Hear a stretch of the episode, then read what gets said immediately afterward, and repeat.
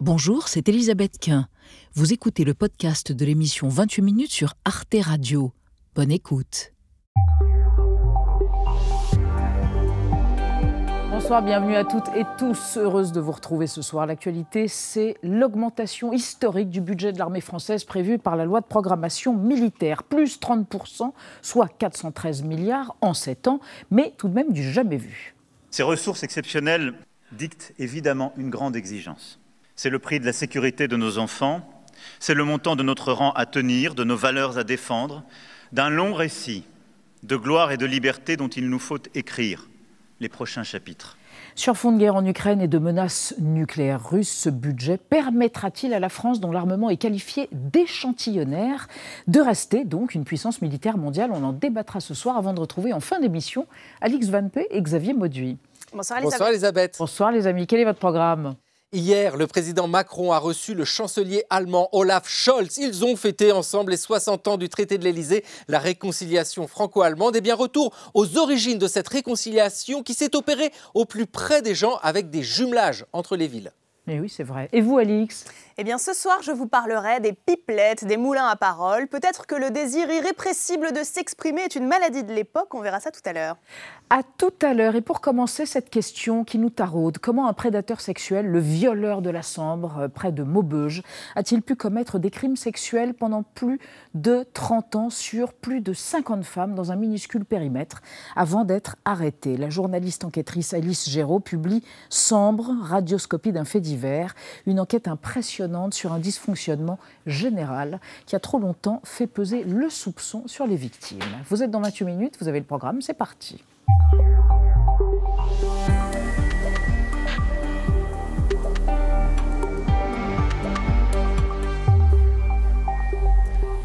Bonsoir Alice Géraud. Bonsoir. Bienvenue dans 28 minutes. Je vous présente Nadia Dame. Bonsoir. Bien. Bonsoir, chère Nadia. Et Benjamin Sportouche. Bonsoir. Bonsoir, monsieur Sportouche. Alice Géraud, c'est chez Jean-Claude Lattès. C'est un bouquin très impressionnant euh, dans lequel vous mettez d'ailleurs un peu de votre subjectivité. On y reviendra. Sambre, radioscopie d'un fait divers. D'une certaine façon, c'est une forme de MeToo consacrée aux invisibles, aux oubliés Exactement. Euh, MeToo, euh, la, la, vague MeToo, comme on dit souvent euh, un, un, peu trop largement, n'a pas déferlé sur, sur toute la France. Et on voit que les récits d'enquête, pour la plupart, et de témoignages qui ont permis de déclencher ce, ce, ce mouvement, euh, étaient, provenaient de, de milieux plutôt euh, très exposé et assez privilégié. Ça arrive par le monde du cinéma, par Hollywood, et puis c'est même en, mmh. en, France. Voilà, c'est le monde de l'édition, des universitaires, politique, le sport de haut niveau. Théâtre, euh, chanson, voilà. Etc. Et euh, moi, j'avais envie de m'intéresser à celles dont on ne parle pas et, et, qui ne se reconnaissaient pas forcément au moment où je suis allée les voir euh, dans ce mouvement-là, qui n'avait pas forcément envie de dire moi aussi. Vous êtes allée les voir en juin 2018, quatre ans d'enquête. On va en parler juste après votre portrait réalisé par Gaël Legras. La curiosité, Dino Scala, une enquête, c'est la règle de trois d'Alice Géraud. Sa curiosité l'amène au métier de journaliste. Je m'intéressais aux gens qui ne me ressemblaient pas, dit-elle. Née à Clermont-Ferrand en 1976, elle commence comme critique cinéma pour le magazine Lyon Capital en 99. Installée à Lyon, elle devient correspondante pour de nombreux journaux, le JDD, Marianne, la Tribune de Genève, Libération. Au début des années 2000, elle fait partie du comité de soutien aux otages en Irak, Florence Oubna et Hussein Hanoun al-Saadi. Je trouve que c'est un réflexe humain aussi de faire voir qu'on qu ne les oublie pas, qu'on qu pense à eux. Journaliste à Libération pendant 5 ans, elle cofonde ensuite le site d'information Les Jours où elle assure la direction de la rédaction jusqu'en 2019. Dans son premier livre d'enquête, en 2011, elle s'intéresse à Tony Musulin, le convoyeur de fonds qui deux ans plus tôt avait volé 11,6 millions d'euros. Il est devenu emblématique de quelque chose parce qu'il arrivait aussi à un moment précis. On est en 2009, en plein cœur de la crise euh, financière. Euh, voilà, et on a un homme tout seul, un employé, euh, pas très bien payé, pas très bien traité, qui vole des banques. Dino Scala est arrêté le 26 février 2018 chez lui à Pont-sur-Sambre, à une quinzaine de kilomètres de Maubeuge. Pendant 30 ans, le long d'une route de 27 km entre son domicile et son travail, celui que l'on appelle le violeur de la Sambre a agressé sexuellement plus d'une cinquantaine de femmes. Cette personne euh, reconnaît les faits qui lui sont reprochés. Elle explique qu'elle euh, agissait sous le coup de pulsions qu'elle ne parvenait pas à contrôler. Jugé en juillet 2022, il est condamné à 20 ans de réclusion criminelle. Lui, il a pris 20 ans, nous, on a pris perpétuité, comme je dis toujours. Nos traumatismes, on les aura toujours. Depuis, Dino Scala a fait appel de sa condamnation. En juin 2018, Alice Géraud entame son enquête. Dans l'idée de publier un article sur cette affaire, elle se rend dans la vallée de la Sambre. Dès lors, elle se pose cette question. Comment cet homme a-t-il pu agresser et violer autant de femmes et de jeunes filles durant d'aussi longues années sur un si petit périmètre sans être jamais inquiété ou même soupçonné? Alice Géraud décide de s'intéresser au récit des femmes et d'en tirer un livre. Elle met aussi en lumière le dysfonctionnement général de la police et de la justice. Page 15, elle précise Cela raconte beaucoup du traitement des victimes d'agressions sexuelles et de viols ces 30 dernières années. Oui, parce que la force, la singularité, l'originalité euh, de votre travail, Alice Géraud, c'est de ne pas avoir choisi de vous concentrer sur le prédateur sexuel, Dino Scala, qui est pourtant un personnage ignoble, mais assez haut en couleur et complètement torturé, mais d'avoir vraiment examiné l'accueil de la parole des victimes. L'accueil qui se fait par la police, et puis ensuite comment cet accueil euh, euh, se poursuit dans le cadre juridique, etc. C'était ça qui vous motivait?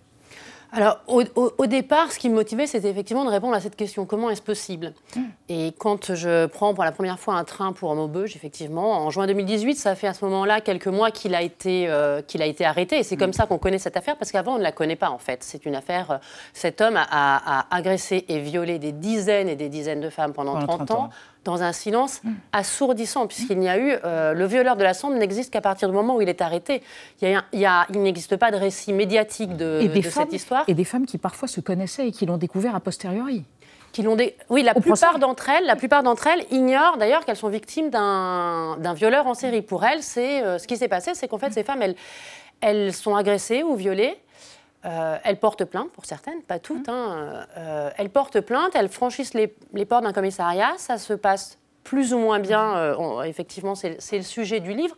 Et après, et après, la plupart du temps, rien. Mmh. Et puis en 2018, à la télévision, elles apprennent que euh, enfin, elles ont, elles ont vécu toute leur vie avec ce drame qui était intime, euh, une douleur très intime qu'on ne partage pas, qui les a brisées. Ben, leur vie s'est arrêtée sur le bord de cette route, elle, ce matin-là. C'est quelque chose qui m'a vraiment bouleversée quand je les ai Ça rencontrées. revient, absolument. Voilà.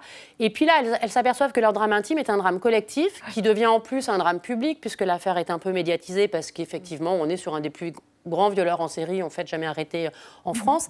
Et là, c'est quelque chose qui est euh, assez, assez violent à vivre pour elles. Mais effectivement, moi, quand je les rencontre, il y a quelque chose qui me, qui me frappe dans leur récit, c'est le fait qu'elle n'est, pour beaucoup, certaines n'ont pas été crues, mmh. particulièrement les adolescentes. Mmh mal entendues, euh, déconsidérées, elles se sont voilà et elles, elles sont, ne sont pas du tout euh, voilà elles ont elles ont une colère et cette colère moi très vite va m'animer et mm. ne plus me lâcher. Mm. Mais c'est d'une précision euh, glaçante et vous revenez sur ce relativisme, c'est quand même très important et c'est à toutes les strates. Hein. Par exemple un préfet qui dit il n'y a pas mort d'homme, ces policiers eh bien qui continuent de qualifier les agressions sexuelles d'attentats à la pudeur alors que l'infraction n'existe plus dans le code pénal, qui ne mettent pas les vrais mots sur ces méfaits alors ça, il y, a, effectivement une sorte d'euphémisation, je dirais, de, minimisation du crime sexuel qu'on retrouve effectivement dans les procès-verbaux, puisque pour cette enquête, j'ai euh, aussi euh, lu des centaines, je pense, de, hmm. procès-verbaux et de mains courantes, puisqu'on prenait hmm. aussi beaucoup de mains courantes. Et on s'aperçoit que ces deux récits, quand je confronte le récit euh, d'une procédure et le récit que me font ces femmes, c'est deux histoires qui semblent parallèles et n'avoir pas forcément grand-chose à voir. Et effectivement, souvent, dans la restitution euh, policière, on, voit que la qualification sexuelle soit diminue, soit disparaît. C'est-à-dire qu'une agression sexuelle va se transformer en tentative de vol, parce qu'on ne leur volait pas, donc il fallait bien mettre quelque chose, tentative de vol, ou euh, menace de mort, puisqu'il leur disait si, tu bouges, je te tue. Ou viol et barré, on met agression sexuelle. Alors, ça, euh, notamment sur les cas de, viol par fellation. Je rappelle que depuis 1980, le viol par fellation est considéré est un, est un viol, en fait. Mmh. Et euh, on voit que ce n'est pas toujours intégré dans Les, chez les policiers. Et de même, au milieu de cette histoire, puisqu'elle se déroule entre 88 et 2018, date de l'arrestation, euh, au, milieu de cette, en 94, euh, entre en vigueur le nouveau code pénal, qui est très important sur la question de la criminalité sexuelle, parce que euh, on, transforme quelque chose qui, qui coule dans les, veines de la société et qui coule encore malheureusement, mais avant c'était des atteintes aux mœurs. Mm. c'était il y avait des mots outrage. Bah, on confondait la morale et la justice. Exactement. Et ça induisait une forme de honte en plus. Ah bah, évidemment, derrière, ce qui, ce qui, découle de ça, c'est la honte et la culpabilité. Juste une chose, vous évoquez aussi le fait que la sérialité, c'est-à-dire un prédateur, c'est quelqu'un qui reproduit le crime sexuel. La sérialité n'est pas prise en compte dans le code pénal. Et vous dites que le législateur devrait se poser, se pencher là-dessus parce que le, fameux Dino Scala a été condamné à une peine de prison, 20 ans. Et une euh, des femmes qui l'avait agressé lui a dit, d'ailleurs, s'est adressée à lui à l'intérieur du tribunal, et lui a dit Nous sommes plus de 50, ça fait 4 mois par victime, c'est bien peu. Et vous dites, le fait que la sérialité ne soit pas prise en compte fabrique de l'impunité? Alors, il y, a deux choses. C'est qu'effectivement, euh, c'est un impensé juridique, mais il y en a mhm. beaucoup autour de la criminalité sexuelle. On, mhm. a parfois l'impression que ça a été euh, pensez vite fait. Si on prend l'homicide, on a, on a 50 nuances d'homicide, hein, volontaire, involontaire, avec préméditation, sans préméditation, etc. Là, le viol, c'est un viol, point. Et effectivement, la sérialité n'est pas prise en compte. Ce qui veut dire que, alors que c'est presque une. Euh, presque une composante de, de, de, de la criminalité sexuelle, c'est-à-dire que les types recommencent en fait. Tant qu'ils ne sont pas arrêtés, ils recommencent. Et effectivement, ça fabrique de l'impunité parce que euh, un, sentiment d'impunité. Voilà, un sentiment d'impunité. Il, compte de la même manière que le silence fabrique de l'impunité. Mm. cet homme a, agressé et violé donc en silence, il ne se passait rien. En fait, ça n'existait pas, donc il pouvait continuer. Et il sait, parce qu'il est aussi particulièrement renseigné, il sait qu'un un, un, violeur peut continuer à violer, ce sera le même tarif, quoi. Et alors, par, juste, c'est pas moi qui le soulevais euh, euh, avant moi, c'était, c'est, le, parquet, c'est les avocats généraux qui l'ont soulevé euh, au procès, appelant le législateur à réfléchir, sur cette question. Voilà. On verra si le législateur réfléchit. En attendant, on évoque autre chose avec vous, Elise Géraud, et avec vous, Nadia, euh, la fin des jurés populaires. Hein, c'est ça, pour les affaires de viol. Exactement. C'est une réforme qui est appliquée partout en France depuis le 1er janvier. On en parle assez peu, alors que ça change quand même beaucoup de choses. Tous les crimes passibles d'une peine de 15 à 20 années de réclusion criminelle sont donc désormais jugés par des cours euh, criminelles départementales avec des magistrats professionnels et non plus par des cours d'assises avec des jurés populaires euh, tirés au sort. Ça va essentiellement concerner, massivement, hein, concerner les affaires de viol, avec au moins trois conséquences. D'abord, les victimes et les témoins vont être moins entendus que quand les jurés ne connaissaient pas l'affaire, c'est-à-dire il, euh, il, fallait tout reprendre, tout entendre. Là, ça va plus être le cas. Ensuite, et c'est ce que dénoncent beaucoup d'avocats, ça va donner, je cite, l'impression que le viol est un sous-crime qui ne mérite pas d'être jugé par une juridiction qui n'est pas, qui était pardon de la haute qualité. Et puis on entend aussi que ça va éloigner les citoyens de la justice. Le racontez, hein, Dino il a été jugé aux assises par des jurés. Est-ce que vous avez eu le sentiment que c'était important pour les victimes d'être entendues par des citoyens, par des hommes et des femmes, et non pas uniquement par des professionnels de la justice? Alors oui, à double titre. D'abord parce que mm. cette histoire, on le rappelait, c'est aussi, si vous voulez, le procès d'Inoscala, quand il est rentré dans la salle d'audience, tout le monde savait qu'il allait prendre 20 ans. C'était pas le sujet en fait. Mm. Le sujet, et je crois que la justice en avait conscience, c'était euh, de, rendre justice mm. à, ces femmes et de réparer de les ce dossier. C'est voilà, c'est une, une, accumulation de, défaillances et, et et, c'était bien, je pense, c'était important qu'il y ait un autre regard, un, un tiers regard qui était celui des, des, des, des jurés, des jurés populaires, des citoyens sur, ce, sur cette affaire pour cette raison-là, et puis pour une autre, c'est parce que euh, euh, la criminalité sexuelle, euh, c'est certainement le crime, les crimes les plus répandus dans la société française. Et moi, il me semble important que cela regarde la société et ce qui se passe là. On parle beaucoup des défaillances mhm. de la justice, de la police, mais c'est un miroir grossissant du regard que, à mon sens, hein, notre société porte sur, la, sur ces crimes-là. Voilà. Euh, Sambre, radioscopie d'un fait divers, et vous avez un épilogue qui s'appelle Les oiseaux, qui est assez saisissant et assez déchirant, euh, Alice Géraud, dans lequel vous évoquez euh, quelque chose d'assez biographique qui explique que vous avez une dette vis-à-vis de ces femmes qui vous ont confié leur existence. Je n'en dis pas plus, vos lecteurs comprendront. Sambre, chez Jean-Claude Lattès, merci d'être venu sur le plateau de 28 minutes sur Arte ce soir. On passe à notre débat qui n'a absolument rien à voir. L'armée française, l'armée dont le budget vient d'être augmenté dans des proportions historiques, plus 30%. La guerre en Ukraine force-t-elle la France à muscler sa dissuasion nucléaire et à abonder dans la lutte contre le cyberterrorisme? Nos investissements ne seraient-ils pas plus efficaces dans le cadre de la défense européenne? On en parle après la mise au point de Sandrine Le Cavez.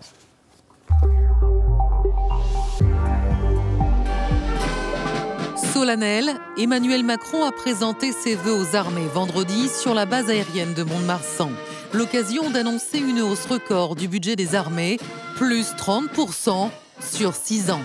Ce qui permettra de couvrir un total de 413 milliards d'euros de besoins militaires, afin de renouveler ainsi ce précieux outil militaire qui sert notre liberté, notre sécurité, notre prospérité et notre place dans le monde. Ces 413 milliards d'euros seront alloués à la dissuasion nucléaire à la détection des risques, mais aussi au renseignement militaire, au système de défense sol-air et au renforcement des capacités en drone. Des choix dictés par la guerre en Ukraine, où les drones d'attaque de Kiev jouent un rôle majeur. D'où l'ambition affichée d'Emmanuel Macron de moderniser les armées. Nous devons donc avoir une guerre d'avance. Que face aux métamorphoses de la guerre, la France dispose et disposera d'armées prêtes au péril du siècle. À l'heure actuelle, après avoir misé pendant plusieurs décennies sur la dissuasion nucléaire, la France aurait plutôt une guerre de retard, à en croire des parlementaires qui pointent les faiblesses tricolores. En cas de conflit intense, l'armée pourrait vite se retrouver à court de munitions. Nous avons une armée échantillonnaire, c'est-à-dire que nous savons tout faire, mais avec peu de masse, et donc nous supporterions très mal dans la durée l'attrition d'un combat de haute intensité. Il faut renforcer les volumes de munitions, les volumes de missiles. Alors la France pourrait-elle se défendre en cas d'attaque? Nos armées ont-elles encore les moyens de faire la guerre? Dans quel secteur l'État doit-il investir en priorité pour retrouver une armée compétitive?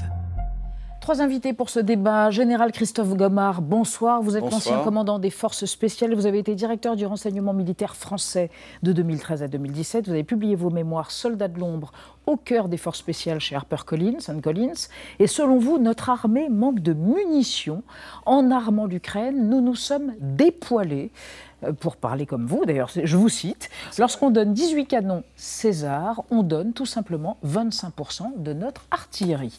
À côté de vous, Nicole Niesotto. Bonsoir madame, vous êtes politologue, vice-présidente de l'Institut Jacques Delors. Votre essai L'Europe changer ou périr, avec une préface de Jacques Delors, est paru chez Taillandier. Selon vous, si la France devait entrer en guerre, elle ne le ferait pas seule, mais au sein d'une coalition. Il faut penser notre armée en collaboration avec les autres. Et enfin, Elie Tenenbaum. Bonsoir monsieur, vous êtes directeur du Centre des études de sécurité de l'IFRI. Vous avez coécrit avec Marc Ecker La guerre de 20 ans, djihadisme et contre-terrorisme au XXIe siècle, paru chez Robert Laffont. Et selon vous, la dissuasion nucléaire reste la clé de voûte de l'armée française. Ça donne un atout unique à la France et cela a fonctionné jusqu'à présent pour protéger nos intérêts vitaux. Et on va démarrer avec un chiffre. Euh, Très impressionnant. Oui, oui, 80. Euh, Pourquoi? Parce qu'en cas de conflit majeur ou de haute intensité, hein, comme on dit, eh bien l'armée française ne pourrait tenir que sur une ligne de front de 80 km. Pour se faire une idée, c'est la distance entre Dunkerque et Lille ou Strasbourg et Mulhouse. C'est une donnée fournie par le ministère des Armées à nos confrères du journal L'Opinion, qui sont toujours très bien informés, avec le déploiement d'un maximum de 25 000 hommes. Général Gomard, quand on voit ce chiffre, on s'inquiète. Non, euh, alors on peut s'inquiéter. Quand on regarde la ligne de front entre la Russie et l'Ukraine, qui doit faire environ 1000 km, vous avez raison. Mm. Euh, maintenant, la France, euh, comme le disait Madame, n'agirait pas seule, on agirait dans le cadre d'une coalition. et je ne vois pas aujourd'hui, en tous les cas, de conflit directement dans lequel la France serait le seul pays en Europe à se battre euh, contre un, envahisseur, par exemple. Pourquoi est-on si sûr que ce serait dans le cas d'une coalition On a l'impression que le monde est si instable que ce genre de certitude eh bien, peut tomber très vite. Parce que je ne vois pas aujourd'hui un des pays limitrophes de la France mmh. attaquer la France. Euh, il peut y avoir l'intervention française au profit d'autres pays, mmh. mais je ne vois pas aujourd'hui la France attaquée par l'Allemagne, l'Italie ou l'Espagne, par exemple, ou la Belgique. Mmh. Euh, donc je, je crois qu'effectivement, il faut voir l'armée française dans le cadre d'une coalition, même si l'armée française a besoin d'avoir l'ensemble des composantes, parce qu'effectivement, l'armée française aujourd'hui est déployée un peu partout dans le monde, euh, d'abord sur nos territoires et départements d'outre-mer, et puis également en Afrique, dans un certain nombre de pays, il y a environ 30 000 hommes qui sont déployés en permanence par l'armée française, en fait. Nicole Niesotto, en même temps, euh, notre armée a perdu des moyens, incontestablement, non, ces 20 dernières années ou pas? Elle en a perdu, mais euh, depuis, euh, depuis la précédente loi de programmation militaire, dans laquelle il s'agissait de réparer, euh, le premier mandat du président de la République a justement euh, redonné des moyens. On a augmenté le. La première loi de programmation militaire jusqu'en 2014 euh, augmentait de 30% de budget. Celle-ci l'augmente également de, 30%. Donc on a réparé des lacunes qui existaient. alors pourquoi est-ce qu'on a une armée échantillonnaire, échantillonnaire? Mais parce que. un armement échantillonnaire. Hmm. Alors, Le, problème, on ne doit pas regarder une armée comme un Lego. Hmm. Une armée, elle répond à ce que le politique considère comme la menace stratégique. Et donc, au fur et à mesure du développement. Comme la menace stratégique au moment T, c'est-à-dire au, moment, où on parle. Et au moment enfin, de la loi de programmation, c'est-à-dire à T plus 10, mettons. Et donc, il y a en, 2008, par exemple, la précédente loi de programmation militaire, la menace, c'était le terrorisme et la nécessité, c'était les interventions extérieures. Donc, on a laissé tomber la défense des 80 km pour faire des OPEX. Ensuite, en 2014, moi j'étais membre, de la... moi, j'étais membre de la commission du livre mmh. blanc de 2013. On a confirmé ce choix parce qu'il était cohérent avec l'environnement euh, extérieur. Aujourd'hui, on a une guerre en Ukraine. Alors, les militaires, pardonnez-moi général, mais surtout l'armée de terre a une espèce de trauma ukrainien et disent maintenant on ne peut pas tenir sur 80 km. Mais ça n'a pas de sens de regarder uniquement cette question-là. La question, c'est quelle est la menace et avec qui on la fera? Si on pense qu'on a une mmh. menace tous azimuts et qu'on agira seul, alors à ce moment-là, il faut dépenser 10% du PIB pour la défense. Mhm. Si on pense que la menace est globale mais qu'on ne sera jamais seul, on peut rester aux 2,5%. Alors qu'aujourd'hui, c'est 2%. Oui, voilà. Oui, oui tout à fait. Mais en même temps, euh, est-ce qu'on n'a pas privilégié la dissuasion nucléaire au détriment de tout le reste? C'est-à-dire qu'en France, voilà, euh, point de salut en dehors du nucléaire. Non, la dissuasion nucléaire est, effectivement constitue le socle depuis mm. euh, les années 60, à partir duquel se construit un appareil de force, un modèle de force, en sachant que, effectivement, les scénarios les plus exigeants qui menaceraient les intérêts vitaux français sont couverts par la dissuasion nucléaire. Mais uniquement ces scénarios sur les intérêts vitaux. Il y a tout un tas de scénarios d'engagement dans lesquels on aurait besoin d'engager nos forces et d'être crédibles, y compris dans des scénarios de haute intensité, dans lesquels la dissuasion nucléaire ne pourrait pas entrer en jeu. Et euh, le cas de l'Ukraine, y compris d'autres cas sur euh, le flanc est de l'Europe ou le flanc sud, impliquerait sans doute un emploi des, forces. Mais pour revenir à la, question des 80 km de, l'armée échantillonnaire, il faut comprendre qu'on a un effet ciseau qui s'est mis en place, où à la fois, effectivement, il y a un objectif du politique qui a été fixé euh, pour de la projection de force euh, très loin, qui euh, consommait beaucoup de ressources, qui mm. faisait que, eh ben, évidemment, si vous, pouvez faire vous voulez faire la guerre à 5000 km, ça vous consomme des ressources que vous ne pouvez pas mettre pour faire une guerre euh, continentale, comme les Polonais, par exemple, la préparent sur, leur, euh, sur leurs frontières. Et en même temps, vous avez un autre effet qui est l'inflation des technologies militaires, euh, l'inflation du coût des matériels. Et depuis 30 ans, on finance la modernisation de nos armées par la réduction de leur format. C'est-à-dire que comme vous avez, pour faire simple, un char qui coûte deux fois le prix du char de la génération précédente, eh ben, à budget constant, vous allez avoir deux fois moins de chars. Et donc voilà comment, tout en mettant toujours autant d'argent, voire davantage plus, on se retrouve avec moins de capacité militaire sur le mm. terrain. Mais juste quand même, on est dépoilé. Quand vous dites on est dépoilé. Non, mais je disais ça parce que. Vous disais ça par rapport au canon César ou de manière euh, plus Par rapport au canon César, ah par rapport des Ceux qui ont été livrés, il y en a 18 qui ont été livrés à l'Ukraine. 25% de notre artillerie. Oui. Ce qui n'est pas neutre en soi. Bah, ce qui est beaucoup même. Ce qui est énorme. Euh, euh, mais en soi, 18 canons, euh, bon, les, Ukrainiens en sont ravis et tant mieux. Mm. Euh, je crois que c'est un excellent canon. Mais de fait, en même temps, on empêche nos propres artilleurs de s'entraîner. on les empêche donc d'être aguerris avec un matériel dont ils auraient besoin en cas de, guerre dans laquelle la France mm. serait engagée. Bon, alors ce désarmement apparemment ne date pas d'aujourd'hui. On va regarder une archive qui nous ramène au journal télévisé TF1 de 1997. Ça avait commencé à l'époque, euh, et sous d'ailleurs euh, l'égide de Dominique Strauss-Kahn, qui était ministre de l'économie à l'époque. L'armée, une fois de plus, va devoir faire des économies. La loi de programmation, votée au printemps dernier par le Parlement, prévoyait un budget général pour plus de 190 milliards de francs. Aujourd'hui, Dominique Strauss-Kahn annonce que les efforts que devra faire le ministère de la Défense portent sur 2 milliards. Cela représente l'équivalent du prix de deux rafales. C'est donc principalement sur l'équipement des forces et les programmes d'armement qu'il faudra faire des coupes. Les économies pourraient se porter sur les programmes des missiles sous-marins comme le M51 et sur les sous-marins nucléaires, à moins que l'on cherche du côté du Rafale l'avion de combat de Dassault. Autre piste, la possibilité d'une révision des commandes sur les programmes de l'hélicoptère franco-allemand Tigre ou de l'hélicoptère de transport NH-90. Oui, ça, ça, fait beaucoup de matériel dont on découvre parfois l'existence. Juste la France, si elle dépensait autant que les États-Unis, eh bien, son budget annuel devrait s'élever à 92 milliards par an et non 43 milliards, euh, Nicole Niesotto. En même temps, on se dit, bah, voilà, on a ce potentiel financier. Vers quoi on doit l'orienter particulièrement? Quelles doivent être les priorités de, ces, de cet argent? D'abord, juste pour commenter mhm. le petit mhm. euh, reportage qu'on a vu, on était à l'époque dans euh, l'ultralibéralisme économique, c'est-à-dire le marché est roi et on fait des économies parce qu'on a les dividendes de la paix. C'était ça à l'époque, les années 70. Maintenant, on n'a pas de dividendes C'était de la paix. 97, hein. 97, Ah, c'était pardon. 97, On n'a pas de dividendes de la paix, on a au contraire des contraintes de la guerre. Donc on est dans un monde complètement différent. Deuxièmement, moi, c'est un débat qu'on n'a pas en France, et cela je le regrette même sur le- la loi de programmation militaire que le président de la République vient de euh, proposer. Euh, on a une France qui est protégée par la dissuasion nucléaire, comme l'a dit Elie Tenenbaum.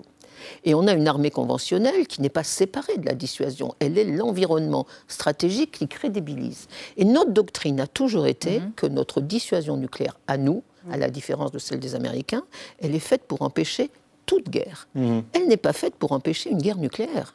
Elle est faite pour empêcher toute guerre. Donc l'idée qu'il faudrait mener une guerre de haute intensité pour défendre 80 km est une idée qui, à mon sens, est nouvelle par rapport à notre doctrine de dissuasion. Or, en France, le débat sur la dissuasion, sur la doctrine, est tabou. Mm. Il est interdit. Il avait, moi, quand j'étais membre du livre blanc, le président Hollande Mm. nous avait Mm. dit vous ne touchez pas à la dissuasion nucléaire. C'était Jean-Marie Guéhenno à l'époque qui présidait la commission.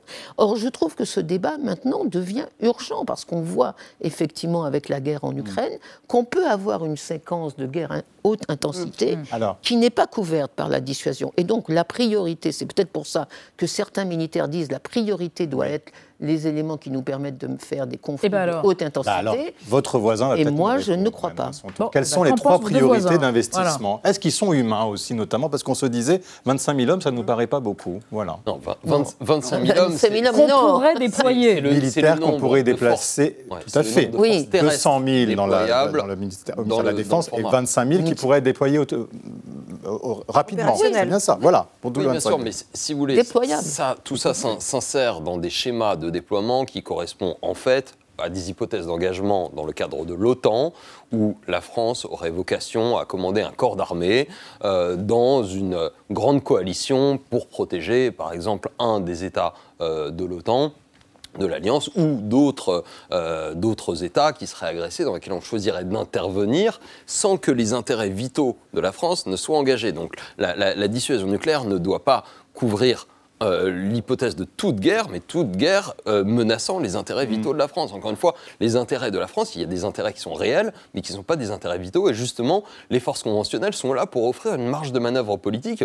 Eh ben, c'est pour donc dire là qu'on doit mettre l'argent, c'est ça que vous nous dites? C'est c'est quoi ces forces eh conventionnelles? aujourd'hui, euh, ces forces conventionnelles sont effectivement réduites, à- euh, réduites par tout un tas de demandes et par les effets de- d'éviction dont on a parlé, et demandent euh, une recapitalisation. Simplement, euh, le- voilà, la loi de programmation militaire qui va être proposée offre une forme de consolidation, mais sans doute pas le- l'épaisseur nécessaire pour euh, regagner en influence en- en, euh, et, et- et- et en, et- et en présence, y compris sur tous les scénarios. Donc il y a un certain nombre de choix qui, qui sont faits. On pourra discuter des, des options qui sont pré- privilégiées aujourd'hui par le président de la République. Ce pas forcément les seules qui existent. Vous vouliez juste ajouter quelque chose Oui, avant qu'on parle de la cyberarmée? Oui, c'est que la loi de programmation militaire en fait, permettrait la modernisation, mais ne permet pas d'augmenter la masse. Hmm. Or, effectivement, ce qui manque aujourd'hui dans l'armée conventionnelle par rapport à la dissuasion, c'est la masse. C'est-à-dire qu'on n'augmentera pas le nombre de chars, on aura toujours 200 chars Leclerc Hmm. environ, on aura toujours une centaine de canons, on aura toujours 180 avions de chasse, donc on ne va pas augmenter la masse malheureusement. Alors, la cyberarmée, c'est quoi Nadia? Bah, Vous nous faites le point. Oui, parce qu'Emmanuel Macron, ouais, c'est un sujet majeur, c'est un sujet important. Emmanuel Macron a annoncé un renforcement des capacités cyber. Ça fait partie de cette modernisation des armées dont vous parliez. On a une cyberarmée euh, française, elle est plutôt ambitieuse, bien que récente. En l'occurrence, elle a été fondée en 2016, aux alentours de 2016. Le ministre de la Défense d'alors, Jean-Yves Le Drian, avait estimé qu'il fallait une sorte de quatrième armée, c'est-à-dire à côté de l'armée de terre, de la marine et de l'armée de l'air. Il parlait alors, et on parle d'ailleurs aujourd'hui, du cyberespace comme d'un nouveau champ de bataille. Aujourd'hui, cette euh, armée, elle compte près de 4000, 3000 pardon, 400 soldats, on les appelle des cybercombattants, assez logiquement. Un peu plus de 1000 hommes et femmes supplémentaires doivent être recrutés d'ici 2025. Ils sont déployés sur deux sites. L'un se situe à Paris, l'autre se situe à Rennes et ils s'acquittent de deux types de missions que je vais résumer sommairement. La première, elle est défensive. Il s'agit en toute logique de se protéger des attaques euh, informatiques venues de l'étranger et ces dernières, on le sait, elles ont euh, explosé. Euh, L'Ukraine aurait neutralisé pas moins de 4500 cyberattaques russes rien que pour l'année 2022. Et puis en 2019, il s'est passé quelque chose. La France s'est enfin doter d'une doctrine offensive en matière cyber. Ce n'était pas le cas euh, jusqu'alors. En clair, on ne s'interdit pas de lancer, nous aussi, des cyberattaques et de rendre euh, coup sur coup. Euh, Elie Tenenbaum, est-ce qu'on en fait assez? Est-ce qu'on en fait trop sur le cyber? Est-ce qu'on est vulnérable? Où est-ce qu'on se situe, notamment par rapport à d'autres pays? On est dans un monde interconnecté avec des armées qui sont particulièrement numérisées. L'armée de terre est l'une des armées les plus numérisées d'Europe et donc forcément il y a une vulnérabilité sur le cyber. Et la France, je pense, a pris la mesure de cette vulnérabilité, des opportunités aussi en termes de, euh, d'attaque, de, de- de lutte informatique offensive, co- comme, on l'appelle. Donc aujourd'hui, le, le champ cyber est pris. Donc on euh, a assez d'hommes, ils sont suffisamment formés, on est... c'est c'est pas qu'une question de ressources, c'est Ouais. une question de qualité. Le, le champ, Ouais, oui, ma- le- le Mhm. du cyber est un champ euh, particulièrement évolutif euh, et sur- où le qualitatif prime sur le quantitatif. Dans les grandes puissances du cyber, vous avez des tout petits pays. Euh, et vous avez des très grands pays. euh, Et les États-Unis comme nous Israël Ouais. euh, sont On des, des- grand des pays, voyons. un grand pays. Donc, Euh, euh, euh, voilà. Sourcil haussé, euh, pas d'accord Non, non, si, avec- si, si, si, euh, je suis d'accord avec euh, ce que vient de dire Elie Tenenbaum. On a la chance en France d'avoir décidé, effectivement, il y a quelques années maintenant, vous avez cité 2016, de créer un cyber-commandement, euh, et ça, c'est très très bien. Qui est lié à l'état-major des armées. hein, Oui, qui est lié à l'état-major des armées, mais ça c'est normal. J'allais dire, c'est un, un commandement opérationnel, comme l'est le commandement des opérations spéciales ou comme l'est euh, le CPCO, qui conduit pas par les opérations. D'accord. Euh, mais là, de fait, on pourrait augmenter en effectif, mais je, que- que- également, il faut augmenter, améliorer les outils au quotidien. Et ça, c'est un travail euh, qui va très très vite Alors, avec des ouais. start-up françaises et développer tout un tas de systèmes français de façon à pas se mettre euh, la main, euh, travailler avec d'autres pays qui forcément sont pas- peuvent être alliés mais pas forcément amis. Ce qu'on a découvert, Nicole Nisotto, dans cette guerre en Ukraine, c'est bien évidemment les cyberattaques, mais c'est aussi des nouveaux instruments comme les drones. Soyons très concrets. Est-ce que la France doit investir dans ces drones Est-ce que c'est aujourd'hui, eh bien malheureusement, la guerre de demain, ça se passera comme ça? Et on n'en a pas beaucoup d'ailleurs, nous, des drones, si j'ai bien compris. D'abord, personne ne sait comment sera la guerre de demain. hein. À chaque fois, Hmm. on, on- on- on a une marge d'erreur quand on imagine euh, le futur. Par exemple, personne n'avait prévu qu'en 2022, il y aurait une guerre en Ukraine qui soit à la fois une guerre type les guerres de 14, c'est-à-dire une vraie boucherie humaine, Oui. et en même Mm. temps une guerre du 22e siècle, une guerre à coups de cyber, d'informatique, etc. Donc, l'hybride, la mixité de ces opérations, c'est peut-être ça la guerre de demain, mais il ne faut pas que la haute technologie nous empêche de voir le côté humain de ces conflits. Alors, sur les drones, euh, évidemment qu'il faut que la France euh, investisse. D'ailleurs, moi, euh, d'abord sur les drones de renseignement, mais c'est le cas, je crois. Le, le budget va augmenter de 60%, D'accord. je crois, le, le- le- le budget du Et renseignement. on a la militaire. technologie ou pas où on doit les acheter à l'étranger D'ailleurs, on les fait en On commun. les fait encore. On les fait en commun. euh, En commun avec les Allemands, notamment. Ah bien justement, et puisqu'on parle du commun, on se pose la question de la défense européenne dans tout ça, parce que l'Allemagne, de son côté, eh bien, va faire un investissement de 100 milliards, elle veut être la première armée en Europe. On se dit, mais pourquoi on ne mutualise pas tout ça? C'est quand même pas rien. Là aussi, je reprends un chiffre, vous allez dire que j'aime ça, mais quand même, les dépenses en matière de défense des pays de l'Union européenne ont augmenté de 20% en 20 ans contre 65% pour les États-Unis, 300% pour la Russie. Pourquoi on ne mutualise pas? Il y a, y a Parce des qu'on a peur de nos voisins Question pour a- tous les trois. Bon, D'abord, c'est une pré- d'a- d'abord, les armées sont une prérogative nationale et chaque armée a euh, avant tout euh, des, des objectifs politiques qui sont différents. On voit bien, euh, les armées françaises ont été déployées en Afrique, là où euh, les armées allemandes, euh, voilà, ont reçu un oukase du politique et leur disaient là, on est hors de question. Et donc, quand vous faites un char pour déployer en Afrique, c'est pas le même char que vous faites pour Mm. déployer euh, sur le territoire national. Et donc derrière, on a beaucoup de mal sur les spécifications, sur les, sur les exigences euh, en termes de matériel, si les missions sont différentes. Donc déjà, il faut faire émerger ce que le président de la République appelait une culture stratégique commune, euh, comme préalable d'une certaine manière à euh, des vraies opérations d'armement en commun. Ce qu'on a beaucoup de, de mal à faire. Ensuite, vous avez des acteurs industriels qui en fait sont concurrents Mm. euh, sur, euh, sur, sur le problème. Donc ça, c'est quand même la grande difficulté une- des, Oui. des- de votre, la mise en votre, commun. votre, votre collègue général Gomard, vous dites, vous, en fait, la défense européenne, c'est l'OTAN. Donc, en fait, quand on les a, on dit, bon, bah, la défense européenne, c'est même plus la peine d'y aller. C'est, on a le parapluie de l'OTAN et puis point barre, quoi. Non, je ne dis, je dis pas ça. Je dis simplement qu'une armée européenne n'existe pas, il n'y a pas d'exécutif européen. Donc pour- il faudrait qu'il y ait un exécutif européen.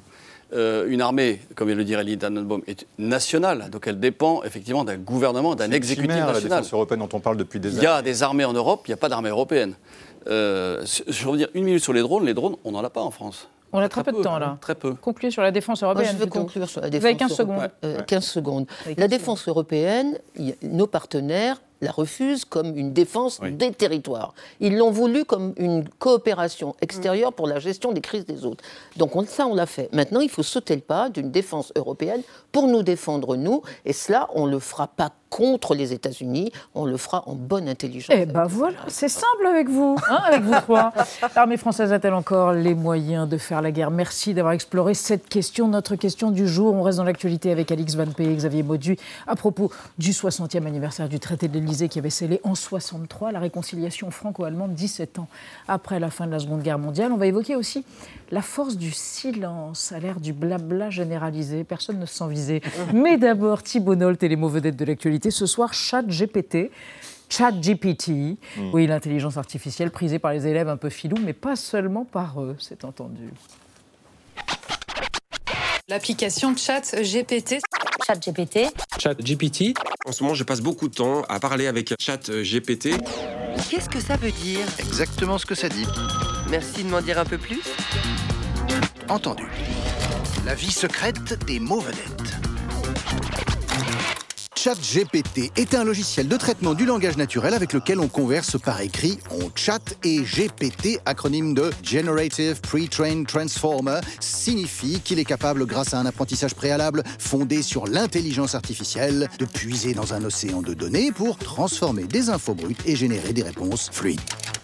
ChatGPT ne crée rien, sa connaissance est limitée aux informations publiques partagées sur Internet jusqu'à la mi-2021, ses réponses sont tartinées de mille précautions pour rappeler à son interlocuteur qu'il n'est qu'un compilateur, une machine dénuée d'opinion, d'intuition, de sentiments ou d'humour. En fait, ChatGPT est totalement inconscient de sa puissance.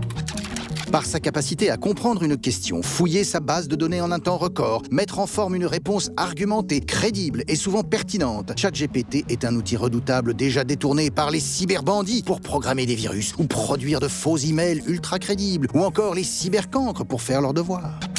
Présenté dans sa dernière livrée il y a quelques semaines, le programme est déjà interdit dans les écoles publiques de New York ou accusé de hold-up sur la démocratie. Quant à Elon Musk, un des fondateurs et ex-administrateur de l'entité qu'il a développée, il a glissé ChatGPT fait peur. Nous ne sommes pas loin d'une IA dangereusement forte. Si ChatGPT, financé par Microsoft et quelques nababs de la Silicon Valley, donc bridé pour éviter de recracher des fontaines de haine ou de fake news, fait trembler le présent pour ses dérives futures, un humain reste très serein. Le chanteur Nick Cave a qualifié le texte écrit dans le style de Nick Cave par ChatGPT de merde. Matière ni intelligente ni artificielle. On adore Nick Cave et Thibault Nolte a bien écrit Ce n'est pas ChatGPT. C'est bien lui qui est à l'origine de cette brillante chronique. Bonsoir, cher addict. Ah La cisaille du merlan est passée par là. Très joli. Et vous, non bah, y a Vous, de toute façon, c'est sans espoir. Le merlan est passé Tous les devant jours, moi, il a le merlan est passé sa le jour de votre naissance. Ok, alors, Xavier, hier à Paris, Emmanuel Macron a reçu le chancelier allemand Olaf Scholz, ben oui, pour le 60e anniversaire du traité de l'Élysée, qui a scellé la réconciliation entre la France et l'Allemagne après la Seconde Guerre mondiale. Et vous êtes revenu bienvenue à l'origine de cette réconciliation. Comment ça s'est fait? Eh bien, c'est une histoire qui nous conduit en Suisse. Nous sommes au Mont Pèlerin, ça se trouve dans le canton de Vaud. Nous sommes en juin 1948, c'est-à-dire euh, trois ans après la fin de la Seconde Guerre mondiale. Et des intellectuels suisses réunissent ceux qui veulent une paix durable et évidemment euh, qui passe par la réconciliation franco-allemande. C'est très intéressant parce que euh, je dis des intellectuels, hein, c'est une conférence qui est organisée, eh bien, pas du tout par des politiques, évidemment, ce sont des journalistes, des profs d'université, des écrivains. Il y a Eugen Willer, il y a Hans, Hans Binden, c'est euh, deux Suisses, il y en a un qui est prof à la fac de Berne. Ils et, veulent la et- réconciliation. et comment ils vont faire? Ah, ça, c'est pas simple. hein. Eh bien, eux ne réfléchissent pas à l'échelle des nations, non, ils regardent au local, c'est-à-dire ils réfléchissent aux communes. Et c'est ainsi que naît l'Union internationale des maires qui œuvre pour des jumelages, des jumelages entre les communes, les villes. Vous voyez, c'est une, une agence matrimoniale pour toutes ces villes. Et le premier jumelage a lieu en 1950, effectif en 1951, entre la ville allemande de Ludwigsburg, Louisbourg en français, près de oui. Stuttgart, et la française Montbéliard, au pied du Jura une alliance, un jumelage hein, qui ne peut avoir lieu que par la volonté des maires. Ils sont très importants. Et dans cette histoire, vous avez le maire de Montbéliard, Lucien Taradin, un personnage incroyable. C'est lui qui porte ce projet. Ancien combattant, prisonnier de guerre, résistant, déporté à Buchenwald. Il connaît les horreurs de la guerre. Mais la ville de Montbéliard elle-même sait ce qu'est la guerre. hein. C'est euh, dans la trouée de Belfort. Vous savez, depuis des siècles, il y a la guerre de 30 ans au XVIIe siècle, la guerre de 1870, les deux guerres mondiales. Donc tant par les hommes que par les lieux, on sait ce qu'est la guerre. Et c'est pour ça qu'on fait des jumelages, pour se réconcilier. Mais plein. Au début des années 1960, vous avez plusieurs dizaines de villes, de communes françaises, allemandes qui sont jumelées. C'est pourquoi en janvier 1963, quand le général de Gaulle et le chancelier Adenauer signent le traité de l'Élysée, qui marque la réconciliation franco-allemande, ils savent que c'est possible, parce qu'ils ont toutes ces expériences antérieures de jumelage. Et pour vous dire, aujourd'hui, c'est même euh, conséquent. Il y a plus de 2000 villes communes franco-allemandes qui sont jumelées. Alors, on parle souvent du couple franco-allemand. Il faudrait euh, un couple avec plein de partenaires. C'est du polyamour. Du polyamour, voilà, exactement, le polyamour franco-allemand. Magnifique. Cher Alix, oui. Zepet. Oui, bah Comme non, disait, désolé. C'était la une du Time. Un Zepet. La ferme. On parle trop, il paraît. Et désolé, je vais parler pour vous expliquer Ah pourquoi. ouais, bah Je oui, mais ça, c'est important. Je profite de ma présence dans un talk show où on discute, hein, euh, par définition, pour vous poser cette question. Et si, justement, on parlait trop C'est ce que pense un auteur de best-seller américain qui s'appelle Dan Lyons. Super nom. Il a intitulé son prochain livre L'intérêt de se la fermer dans un monde toujours plus bruyant.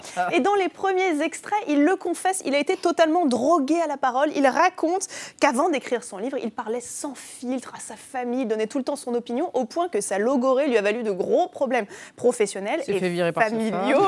il a failli visiblement, mais maintenant ça va mieux. Au point que, euh, voilà, qu'aujourd'hui, il a tout fait pour réduire son flot de paroles.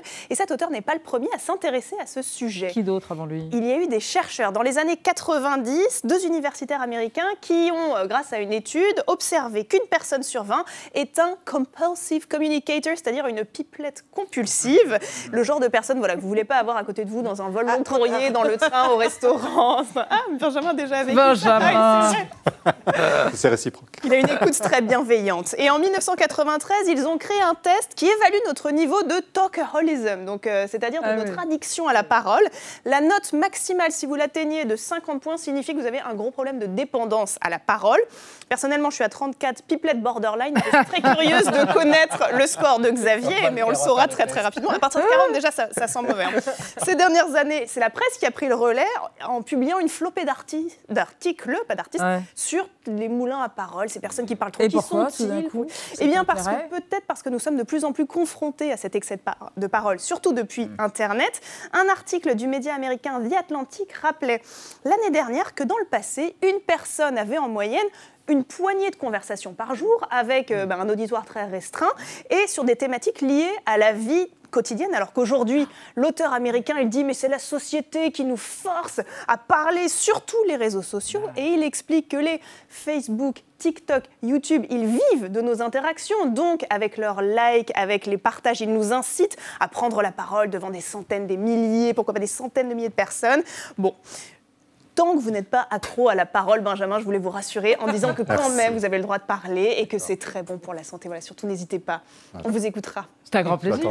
Hein On n'ose plus parler. Ouais, bon, merci à vous long. tous. Dans un instant, du cinéma avec Sidney Poitier, le merveilleux Sidney Poitier, dans un drame moite de Norbert Jewison, euh, dans la chaleur de la nuit. Et avant ça, la- le dessous des cartes de Émilie Aubry. À demain 20h05. Tchuss.